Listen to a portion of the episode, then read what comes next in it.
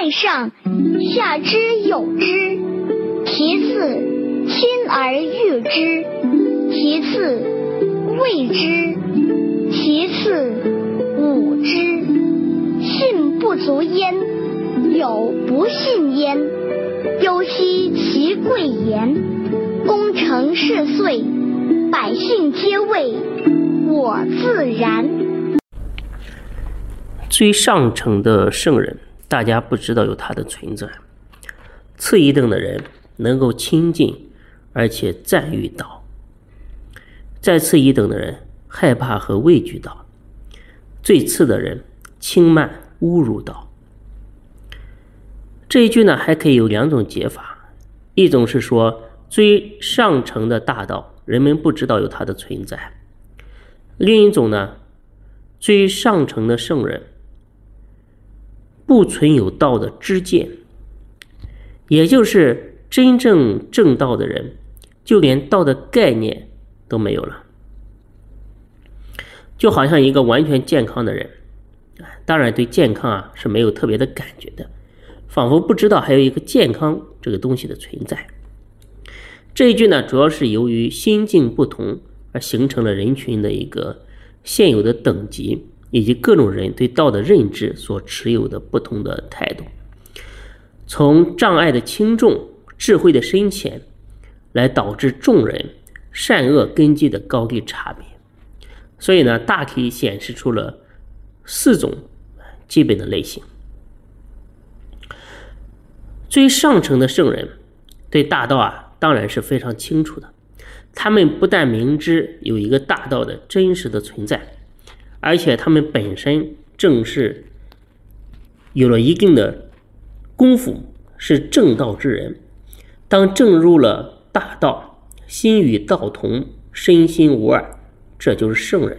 由于心境太高，哎，不能为众人所了解、所知道。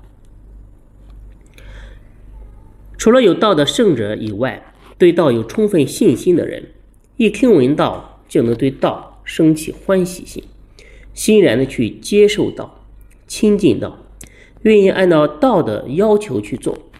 他们能够称颂、赞誉道的殊胜的功德，主动的去发扬和推广道，让更多的人啊能去了解到，获得道的法义。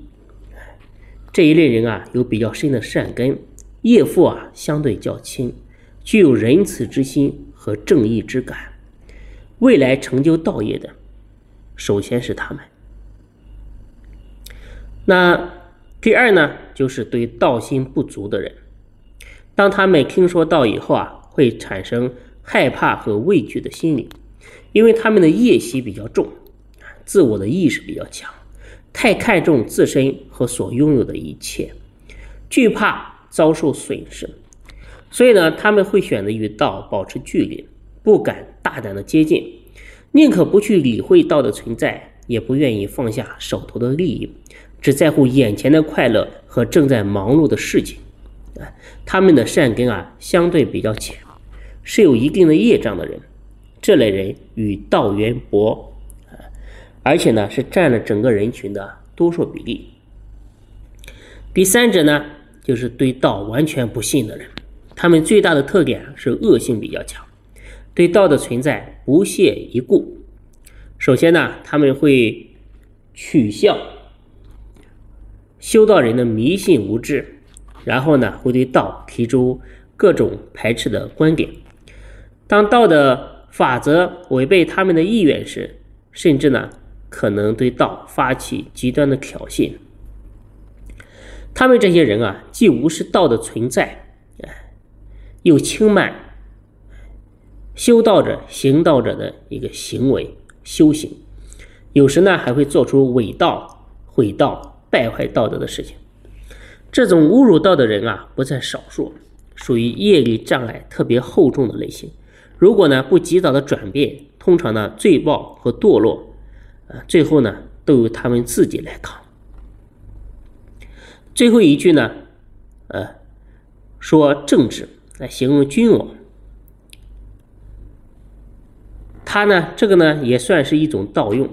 问题是我们每个人都应该清楚，治国就是治人，而治人的根本在于人们高度的自治。